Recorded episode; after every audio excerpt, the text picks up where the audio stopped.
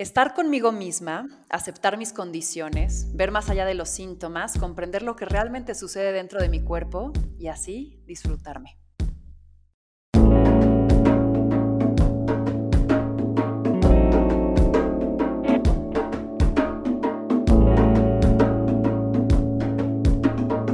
Esto es Más cabrona que bonita.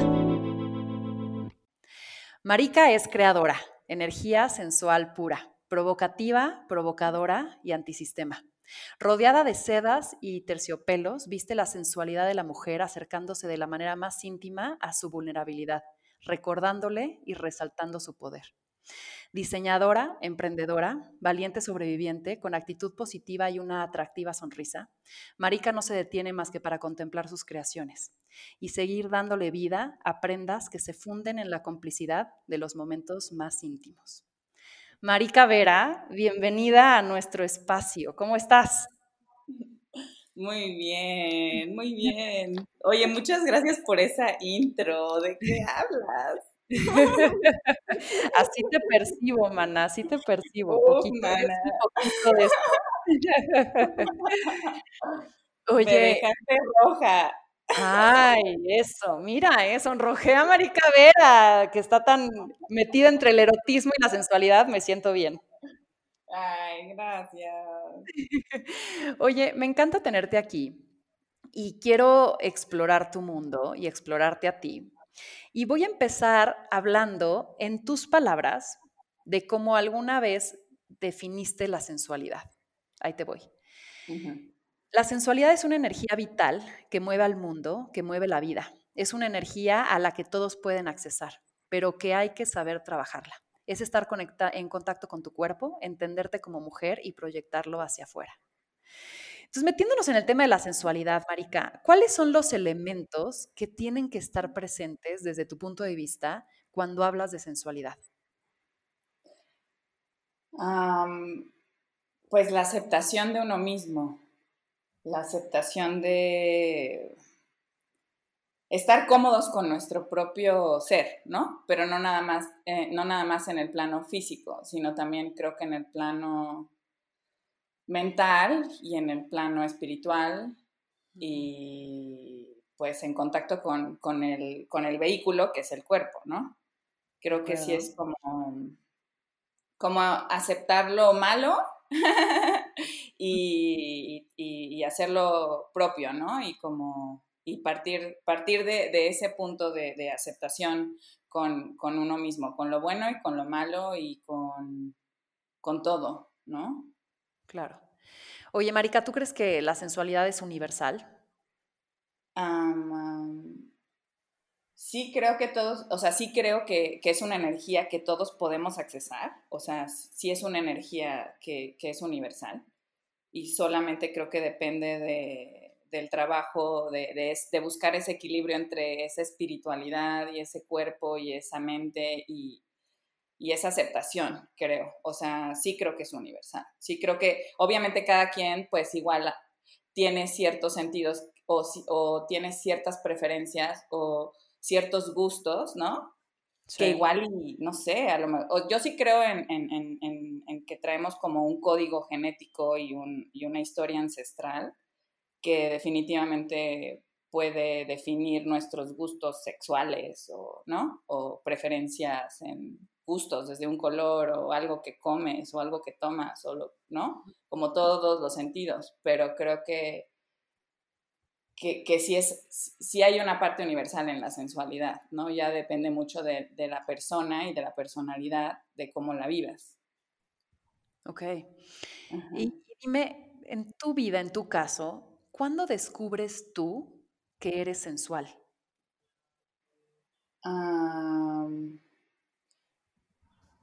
pues yo tengo recuerdos de cuando yo era niña, de ya ser muy sensual. Ok, a ver, a ver, a ver, ese, primer momento en donde tú descubriste así de, ah, caray, ese, que tal vez no le ponías la etiqueta de soy sensual, pero que hoy que lo ves en retrospectiva digas, órale, sí, de, de, chavita yo me sentía segura con mi cuerpo o justo aprovechaba como este poder erótico para lograr cosas o para disfrutarme.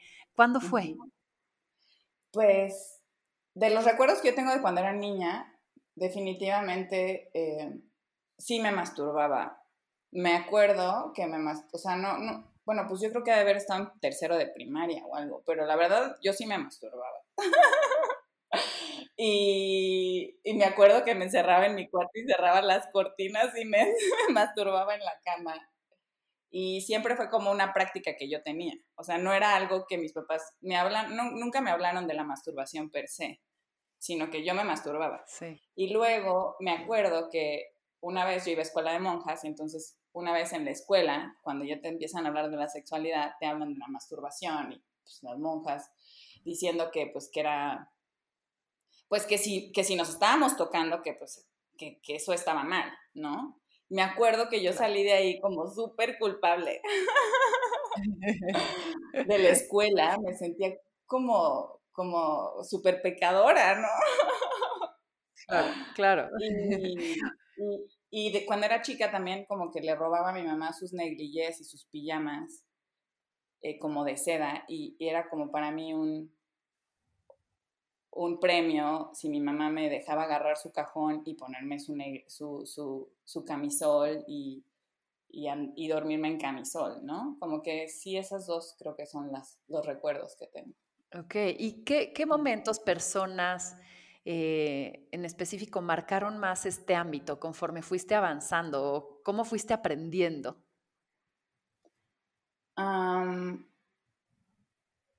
siento que siempre fue como, fue como algo muy natural, siempre, siempre se dio de una manera muy natural. al principio fue más difícil porque, pues porque yo, yo crecí en provincia, yo crecí en Veracruz y bueno, escuela de monjas y como que siento que los primeros años de mi vida no tuve, no tuve tanta, o sea, no tenía tan, tantos pretendientes o tanto pegue, era como, como muy libre, ¿no? Y entonces, pues no tuve un novio, una relación estable hasta creo que los 20 años. Entonces, como que sí llegué a tener como encuentros eróticos, sensuales, sexys, con muchas personas. Creo que empezó, empezó a darse un poco más al primer año de mi universidad. Yo entré a la universidad cuando tenía 19 años. Y pues tuve muchos pretendientes. Oye, Marica, de pronto relacionamos la sensualidad con el sexo. ¿La sensualidad está presente fuera del ámbito sexual? Sí, sí, sí, totalmente. O sea, totalmente. Es como. Es como eliges este, experimentar tu vida, ¿no? O sea, desde si.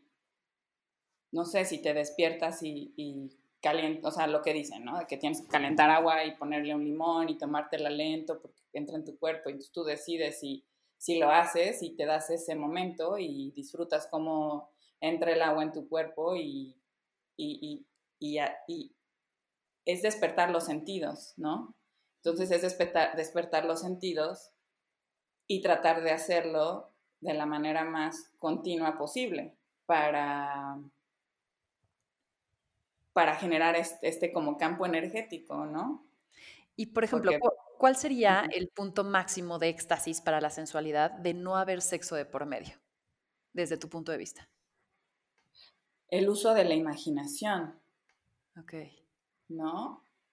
Como, mm, eso es algo como que siempre, que, se ha vuelto hasta como outdated, ¿no? Como cuando conoces a alguien y hay una atracción o una, una, una energía sexual sexual porque la sientes, ¿no? Hay como una atracción física.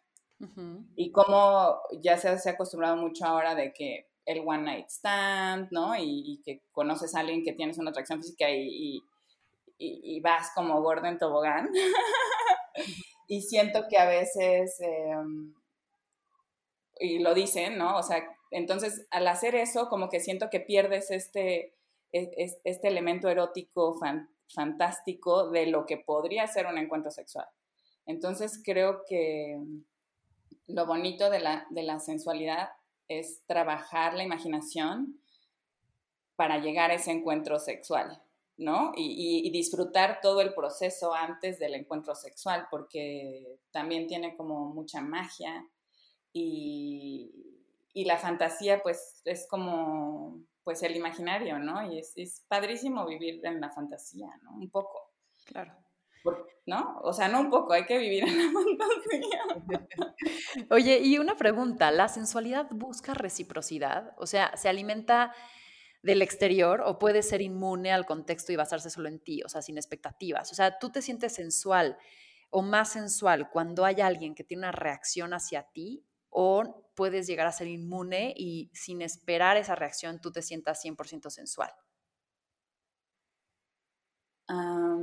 creo, que creo que lo que pasa es que cuando estás en el trip de, despertar tu sensualidad, pues sí como que lo emanas, ¿no? O sea, no estás enojada, no estás como gritando, ¿no? O estás como pues abierta, entonces siento que automáticamente lo que pasa alrededor también se vuelve mucho más femenino y erótico y sí siento que hay como, como un impacto en el exterior, ¿no? Claro.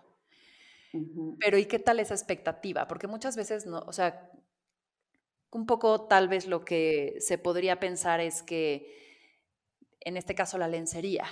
Hay gente que compra lencería no para ella, sino para alguien más, o de pronto te arreglas porque vas a salir con alguien porque quieres que te aprecie.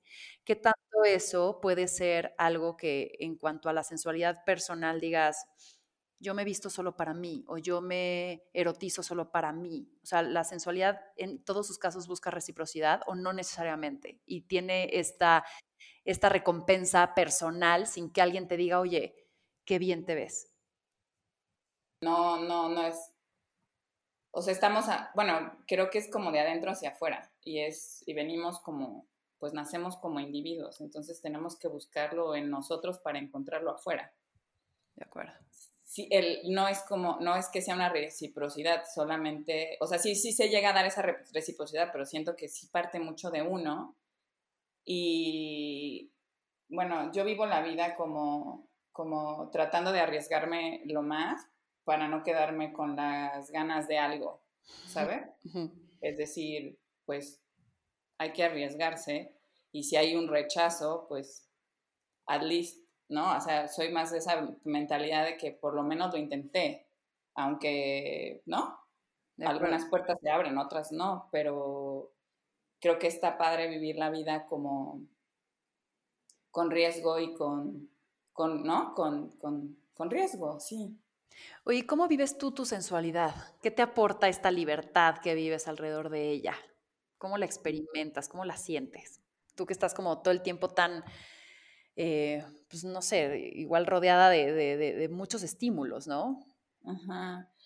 Mm, no creas, o sea, a veces es bien difícil. Siendo empresaria estás todo el tiempo ah, también como que teniendo que ver otras cosas. Entonces, pues por lo menos los fines de semana, o sea, sí, sí soy como, pues, me, doy a mí misma, ¿no? Y, y, por ejemplo, alguna de las prácticas que siento que me están ayudando mucho a, a entrar en contacto con esta sensibilidad.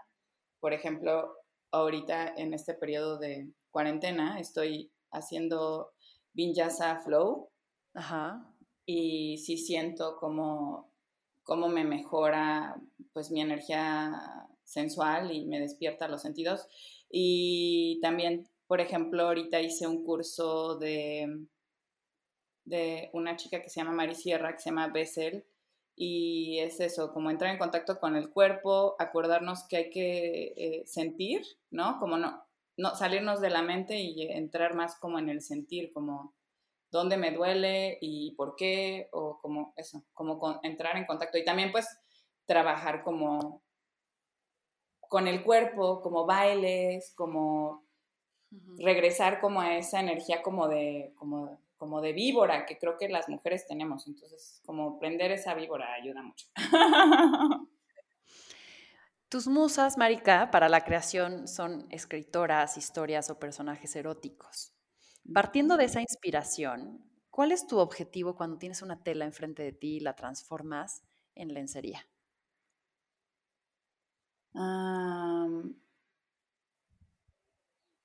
Pues también pensar en que me la voy a poner.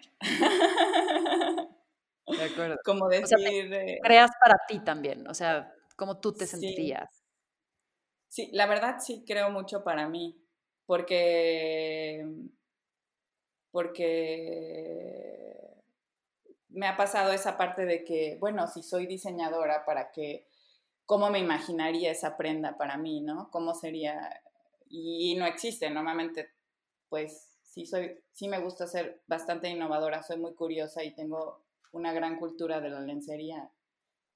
Y entonces como que me gusta imaginarme algo diferente y que aún así me sienta yo y me sienta como cómoda, porque si hay una parte de mí que siento que tiene una energía masculina, entonces a veces es difícil encontrar esa línea entre la energía masculina y femenina en una prenda íntima. Y, y creo que eso es algo de lo que yo también a veces logro con mis diseños, ¿no? Como... A ver, háblame más de eso, porque más adelante vamos a, profundizar sobre energía masculina y femenina, pero en este punto, ¿cómo una prenda tiene ambas energías y cómo lo balanceas? O sea, ¿qué, dame un ejemplo de qué sería una prenda o qué detalles serían masculinos y cuáles serían femeninos. Ajá. Ah, por ejemplo, ah, una de, algunas de las piezas que hacemos mucho son como estos calzones que traen un arnés. Ajá. Y entonces traes como un, como un, como un, sí, pues nosotros le llamamos como un culot con arnés o un calzón con arnés. Y entonces siento como que el, el, calzón es como algo, pues, femenino, pero, ¿no? O sea, femenino, pero luego el arnés le agrega este toque como de poder y, y, y pero también es un poder como disfrazado, porque tratamos de usar como elásticos muy, delga muy, muy, muy este, finitos, entonces eh, escojo grosores desde un centímetro hasta medio, medio centímetro y entonces es un toque de un arnés, pero muy femenino porque al final, aunque es una herramienta de poder y está muy, cuando tú piensas en arnés, piensas mucho en en la cultura, em, en el sadomasoquismo, en el fetichismo, en todas estas culturas em, un poco más obscuras de la sexualidad, eh, lo bajo a un toque muy femenino al, hecho de escoger un, elástico más delgado y como todos estos detallitos en dorado, no sé, como que, pero sí hay como este elemento de, de fuerza, ¿no? Que para mí no es que no exista la fuerza femenina, porque también existe, pero sí siento como es, es, e, esta, esta idea de que te pones una prenda y estás lista para todo, ¿no? Quisiera saber, porque el otro día me platicabas de los amantes. ¿Qué es para ti ser un buen amante?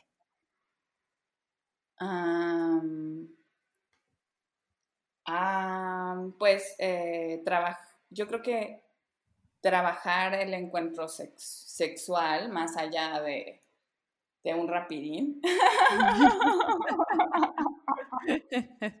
o sea, es alguien que tiene, que tiene práctica en, el enamorar, ah, claro, preámbulo, o sea, ¿qué, elementos? ¿Cómo es un buen amante para un buen amante, un buen amante es un hombre que sabe del Tao del Tao de la sexualidad, ¿no? Y que pueden retener su eyaculación y entonces dentro de un encuentro sexual la mujer puede tener varios orgasmos y pues eso prolonga, prolonga el encuentro sexual. Oye, Marica, supongo que la plenitud sexual se alinea entre la la mente, el cuerpo y las emociones, ¿no? O sea, y al final como que en lo que puedas imaginar, en lo que al final del día materializas en el cuerpo y lo que puedes percibir emocionalmente, ¿no? Entonces, ¿cómo trabajas para alinear eso? O sea, tú en tu, desde tu perspectiva, porque creo que, por ejemplo, empezando con el cuerpo, o sea, es una poderosa herramienta, un vehículo eh, que puede ser un medio de sensaciones y puede ser vibrado súper alto, pero también súper bajo, ¿no? Y puede ser una fuente de inseguridades si lo dejas ser. La mente también te puede destruir llevándote a unos lugares ahí obscurísimos en el mal sentido, ¿no? O te puede ayudar a fantasear y a imaginar y a crear. E igual el espíritu, ¿no? Y, y lo que platicábamos antes de empezar y ahorita lo del Tao y así, o sea, como si usas la filosofía del Tantra, ni siquiera tienes que tener un contacto físico para llegar a estos orgasmos. Entonces, desde tu punto de vista, ¿qué le dirías a las mujeres que de pronto alguno de estos tres les juega en contra? La mente, el cuerpo o la espiritualidad. ¿Cómo, ¿Qué les dirías y cómo lo alinean? Eh, está loquísimo porque em, normalmente, pues obviamente eh, hay que adquirir herramientas, ¿no? Algunas herramientas que a mí me ayudaron, creo que en el camino, eh, una de ellas fue un curso de, de, círculo de mujeres que tomé, en el que hablábamos de las psiques de las diosas y, y cómo, digamos que todas las mujeres tienen todas esas diosas dentro en su inconsciente y solo es cuestión de entenderlas para llamarlas cuando las necesites. Eso es como una parte como imaginaria espiritual que a veces yo manejo porque entiendo cuáles son las cualidades de cada diosa y entonces cuando las necesitas puedes llamar a la diosa que te conviene. Eso es una manera. Otra manera es, hace, esta semana tomé ese curso, un curso con una, una, una organización que se llama Love Academy y un curso con un Tantra Master eh, de Erotic Mindfulness. Yo había tenido un acercamiento al mindfulness, pero muy vago, porque me considero una persona mucho más mental, eh, pero como mental, pero no, no tanto llevadolo al cuerpo. Y creo que el mindfulness sí es una herramienta que te ayuda a conectar con el cuerpo. Yo recomendaría también prácticas de mindfulness, que ahora creo que es algo como que suena mucho y a veces la gente lo escucha, pero a lo mejor no lo ha practicado. Oye, Marica, ¿qué sentido crees que es el que más estimula el erotismo? Sentido del olfato, de la vista, del tacto, del gusto. El tacto. El tacto. ¿Y cuál, Crees, cuál crees que es el ingrediente que más mata pasión? El no sentir, ¿no? Porque siento que a veces estamos tan rodeados de esta cultura pornográfica, ¿no? Siento que a veces, desgraciadamente, como mucha de nuestra cultura de la sexualidad, parte de la pornografía, se ha vuelto como ya algo muy, ¿no? Entonces como que siento que a veces eh, siento que a veces puede haber una tendencia en, que vivamos nuestra sexualidad desde, desde, este punto como de vista como pornográfico y, y, y, a veces como actuar de una manera, pero sin que en tu cuerpo lo estés sintiendo, ¿no? ¿Y cuál Creo que esa desconexión, esa desconexión entre, entre la mente, entre como, como pensar si lo estoy haciendo bien, o sea, vivir en el estoy haciéndolo bien, no es vivir. De acuerdo. ¿No? Dime algo. Mencionaste ahorita con connotación negativa la pornografía. Cuéntame, desde tu punto de vista, ¿qué opinas de la pornografía? ¿En qué momento es positivo? ¿En qué momento es negativo? ¿O por qué, por qué tu comentario? No, no creo que, no creo que la, la pornografía sea negativa o, o, positiva, solamente es como una visión, ¿no? Y obviamente hay como muchas maneras de ver eh, la pornografía. No estoy en contra de la pornografía. De hecho, tengo un amigo mío que tiene un sitio web que se llama Hegre Art. Y él, él se dedica a hacer videos pornográficos, pero con una estética como muy, muy femenina, muy educativa, ¿no? Como puedes ver cómo hacer un Johnny massage o cómo hacer, ¿no? O sea, como desde un punto de vista muy erótico. Entonces creo, o sea, y hay como muchos tipos de, pornografía. O sea, tengo otra amiga que es, este, este, porn activist, you know? Entonces, por, una amiga mía que es porn activist en Berlín. Este, entonces, no, no es que esté en contra de, solo siento que a veces como que no hay que quedarse nada más en el en el YouPorn o en el Pornhub, ¿no? siento que, que hay que ampliar, ¿no? Que hay que ampliar la cultura inclusive de la pornografía, ¿no? Oye, somos femenino y masculino, ya lo, lo mencionaste. ¿Qué, ¿Qué, te aporta la energía masculina a ti? Em, seguridad, o sea, seguridad como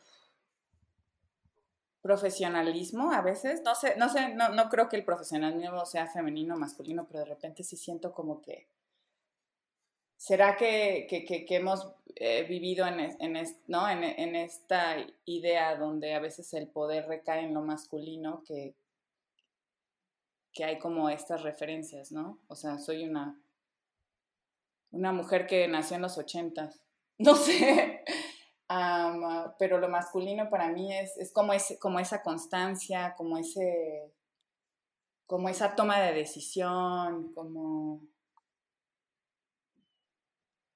Sí, no, no, podría, no podría diferenciar a veces, pero siento que a veces sí soy como muy masculina, ¿no? Como muy... No sé si también está mal, porque a veces pienso en, en algo como más agresivo, pero no sé. Marica, eres, eres una sobreviviente y quisiera hablar de, justamente el cáncer y tu renacer.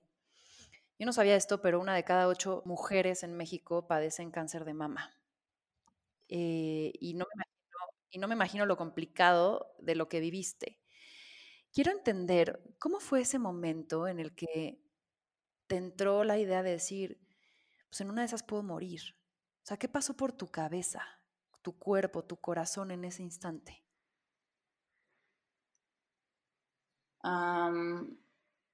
sí.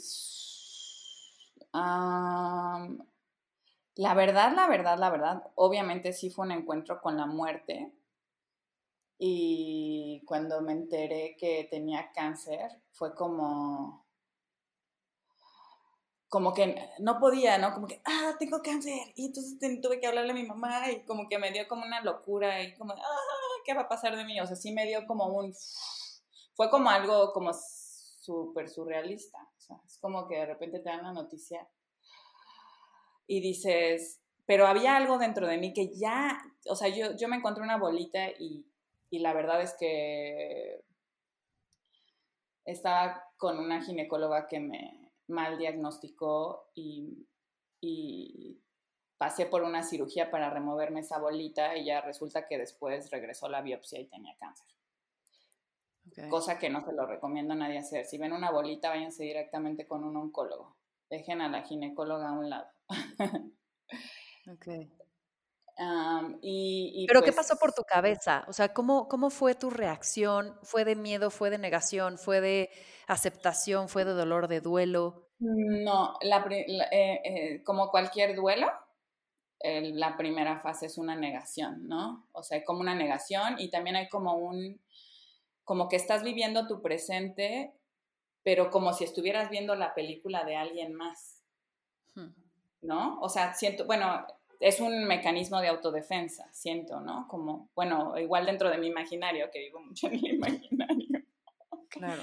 Como que mi manera de, enfrentar la realidad, que era dura, era como desde un lugar eh, como muy, ok, ya pasó, vamos a ver qué, cómo, cómo solucionar, ¿no? Como de una manera, sí, con miedo y todo. Y también había una parte de mí que me daba, que me daba mucho que me da mucha fuerza para vivir. Y era como, yo no, o sea, mis papás, yo soy su tercera hija y mi mamá me tuvo como a los 30 años. Entonces, mis papás ya tienen cierta edad y a mí, la verdad, sí me partía el corazón pensar que yo me iba a morir y antes que a mis papás. O sea, hmm. para mí eso fue una gran como fuerza, ¿no?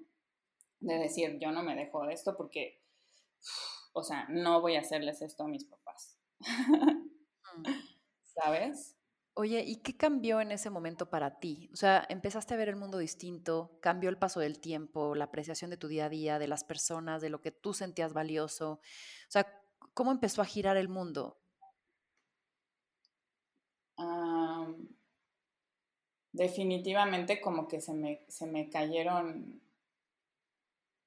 me volví mucho más dócil porque la fragilidad de estar como en esta, de enfrentar temas como la muerte. Te vuelves tan frágil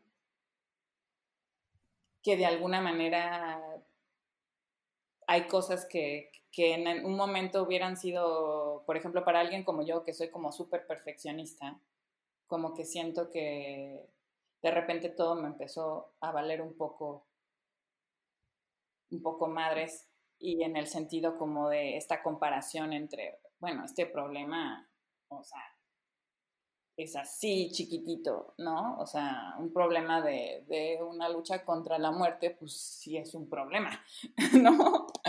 Este, o no es un problema, pero bueno, es, algo que tienes que, o sea, no te puedes hacer güey, ¿no? tienes, que, tienes que trabajarlo. Em, pero sí. ¿Y qué descubriste de ti en este proceso que no conocías? Tal vez algo oscuro, tal vez algo súper brillante o una fuerza que decías, no sé de dónde salió, nunca me había visto así. ¿Hay algo que te, que te llamó la atención, que te sorprendió? Eh, sí, o sea, definitivamente me, me, hizo darme cuenta que yo venía viviendo la vida como demasiado rápido y que yo dentro de mi misma cabeza era muy exigente conmigo misma y solamente, o sea, ser como, pues era mi propio verdugo. O sea, la verdad de las cosas que sí concluí, concluí después de todo esto o después de ya estar en el, en, el cáncer y teniendo que pasar por este proceso de quimioterapia y eh, la cirugía de mi bubi, perdí mi seno derecho completo, este, súper doloroso todo este proceso de en un aspecto físico, pero mientras que y me, me iba deshaciendo de, de, de todo, de, de toda es, esta parte física porque eh, hubo un momento en que de tanta quimio yo traía la cara hinchada, así parecía Buda. y se me, se me hizo la piel, o sea, como que fue un, como, como un sacar al monstruo. Saqué al monstruo, mana. sí. Y, y, descubriste también esta parte de fortaleza, ¿no? Claro, claro. actitud. Quiero entender y lograr empatía con las mujeres que viven lo que tú viviste, porque para una mujer que vive rodeada y vive de la sensualidad, perder un órgano tan presente o tan representativo de la sensualidad no debe de ser nada fácil. ¿Cómo impactó eso hacia tu concepto de sensualidad y cómo te repones de ese momento y vuelves a como abrazarte como mujer? yo creo que una, persona clave en, este camino de no haber perdido todo, toda esa sensualidad, mi novio lindísimo. Ay, no, me dan ganas de llorar. Mm. Siempre fue así súper lindo me llevaba al motel a tener citas sensuales y no sé. Hmm. Como también de repente me empecé a poner mis cosas y, y, me ponía mis bodies que tenían como un seno tapado y el otro descubierto y también eso me daba poder, ¿sabes? Ya. Y pues sí, ha sido un trabajo. Estoy contenta, tengo unas boobies hermosas que me hizo un doctor, la verdad le quedan hermosísimas y tuve muchísima suerte porque tenía un seguro y terminé con este doctor que es el mejor doctor en reconstrucción mamaria. De hecho, da muchos, da no, no, sabía yo, pero después de que me las reconstruyó, me las dejó espectaculares. me enteré que era uno de los mejores doctores de México en cirugía reconstructiva mamaria. So, ya ves, la fantasía sí, sí existe. Oye, y hablando, digo, es súper admirable, Marica, y gracias por compartir todo esto con, nosotros, porque estoy segura que habrá mujeres que, les resuene, habrá mujeres que les haga conciencia y les dé este, esta ventana de luz, ¿no? Para quien está pasando por esto. Y se dice mucho del cáncer, ¿no? Y de las enfermedades y que son emocionales. ¿Crees que esto sucedió por algo que tenías que aprender o más bien a partir de que sucedió aprendiste algo?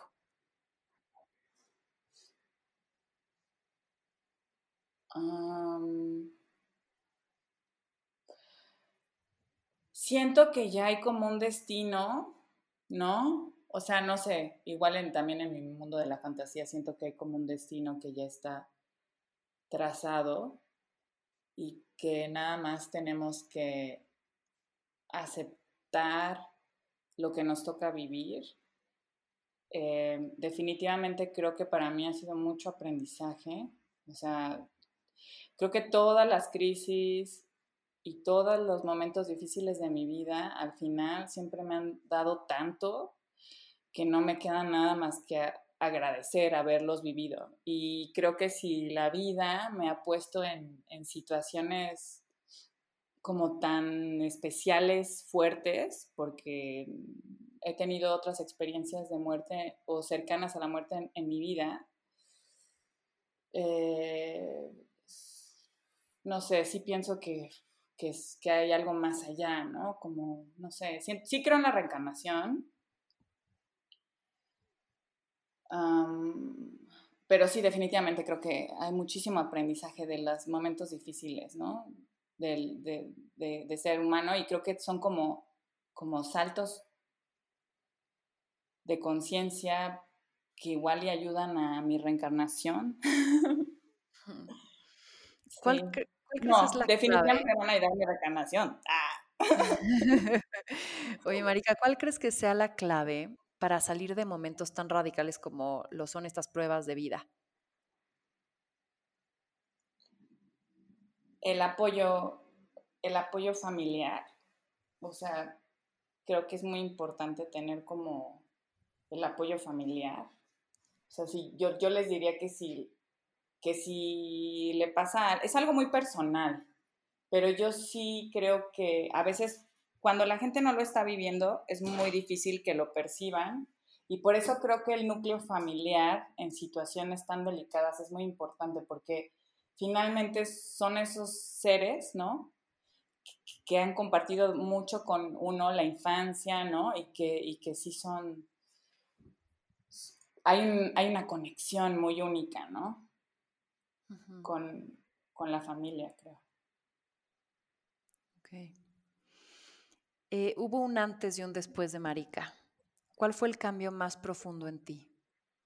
Pues tratar de, vivir la vida con, mayor, mayor, plenitud y más felicidad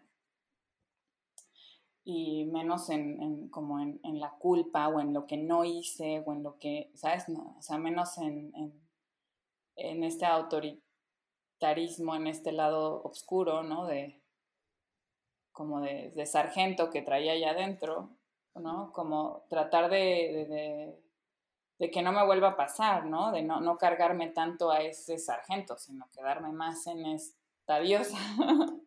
Claro. Sí, sí. es difícil, ¿eh? no creas. Es difícil. Y por último, ¿qué le agradeces al cáncer?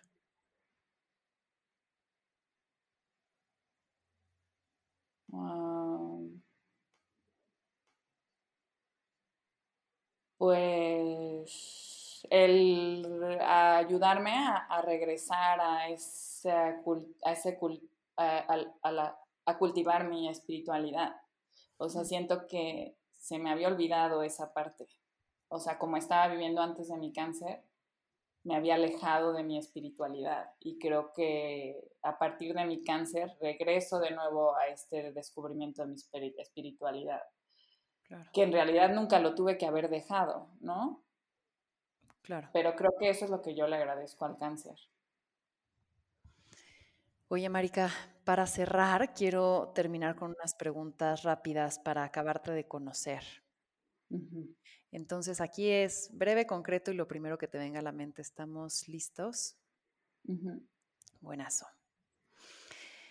El peor defecto del ser humano. Ay, como mentir. Si pudieras cambiar una cosa en este mundo, ¿qué sería? Me encantaría que no estuviéramos presenciando el, la sexta, ¿cómo le dicen? The six mass, mass extinction, ¿no? Me gustaría que, que pudiéramos encontrar ese balance entre rescatar la naturaleza, el mar, ¿no? Que ya pues queda poco, ¿no? De ello. Creo que debería de haber más conciencia alrededor de estos temas. ¿Tu más grande sueño? Mm. Volver a vivir fuera de México. Volver a vivir fuera de México otra vez, como irme a vivir a otro lugar. No sé dónde, pero me encantaría irme a vivir a otro lado. Ok. ¿En qué crees? Que somos como espíritus que, que, que tenemos como una vida infinita y nada más vamos como rolando cuerpos. ¿Qué es eso que pocas personas saben de ti? Que, tengo, eh, mi novio Alex tiene un hijo que se llama Luken, que tiene 11 años y tiene síndrome de Down. Y es un ser súper espectacular porque a pesar de su discapacidad, es súper inteligente y tiene tiene una personalidad muy cómica, muy chistosa, es un niño muy especial. Entonces, eso. ¿La parte de tu cuerpo favorita? Mm, como mi cuerpo, en, como todo mi cuerpo, ¿eh? No, no hay como una parte. ¿Qué te hace reír?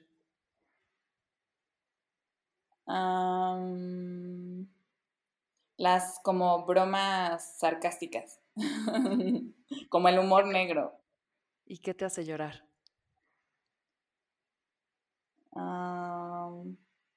como la pobreza. ¿Cómo te gustaría ser recordada?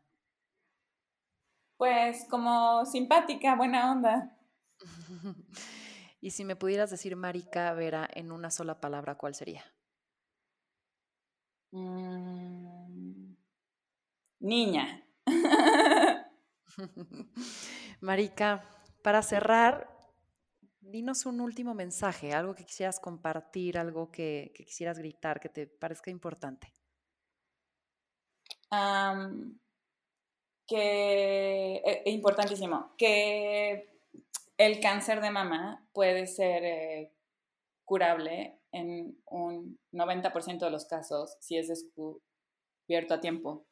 Por eso es muy importante que las mujeres tengan una práctica de autoexploración muy sencilla. Son tres minutos. Hay videos sobre el tema, en qué momento lo tienen que hacer también durante su ciclo menstrual y que estén muy atentas a estos pequeños cambios, porque siento que a veces por miedo o también por una ignorancia no existe esta práctica de autoexploración y a veces cuando ya descubren el cáncer de una ya de, un momento muy tardío, pues se vuelve, se vuelve, pues el cáncer es así, empieza en un lugar y luego pues se, se, hace metástasis. Y la clave del éxito en el cáncer de mama es que encontrarlo antes de que haga metástasis, porque entonces eh, las probabilidades de, de, sanar son altísimas, ¿no? Y bueno, que hay muchas fundaciones y hay mucha información, entonces que, por ejemplo, algo que yo hubiera hecho tal vez antes y no lo hice es como entrar a un grupo de autoayuda, que sí los hay, y yo me enteré ya tarde.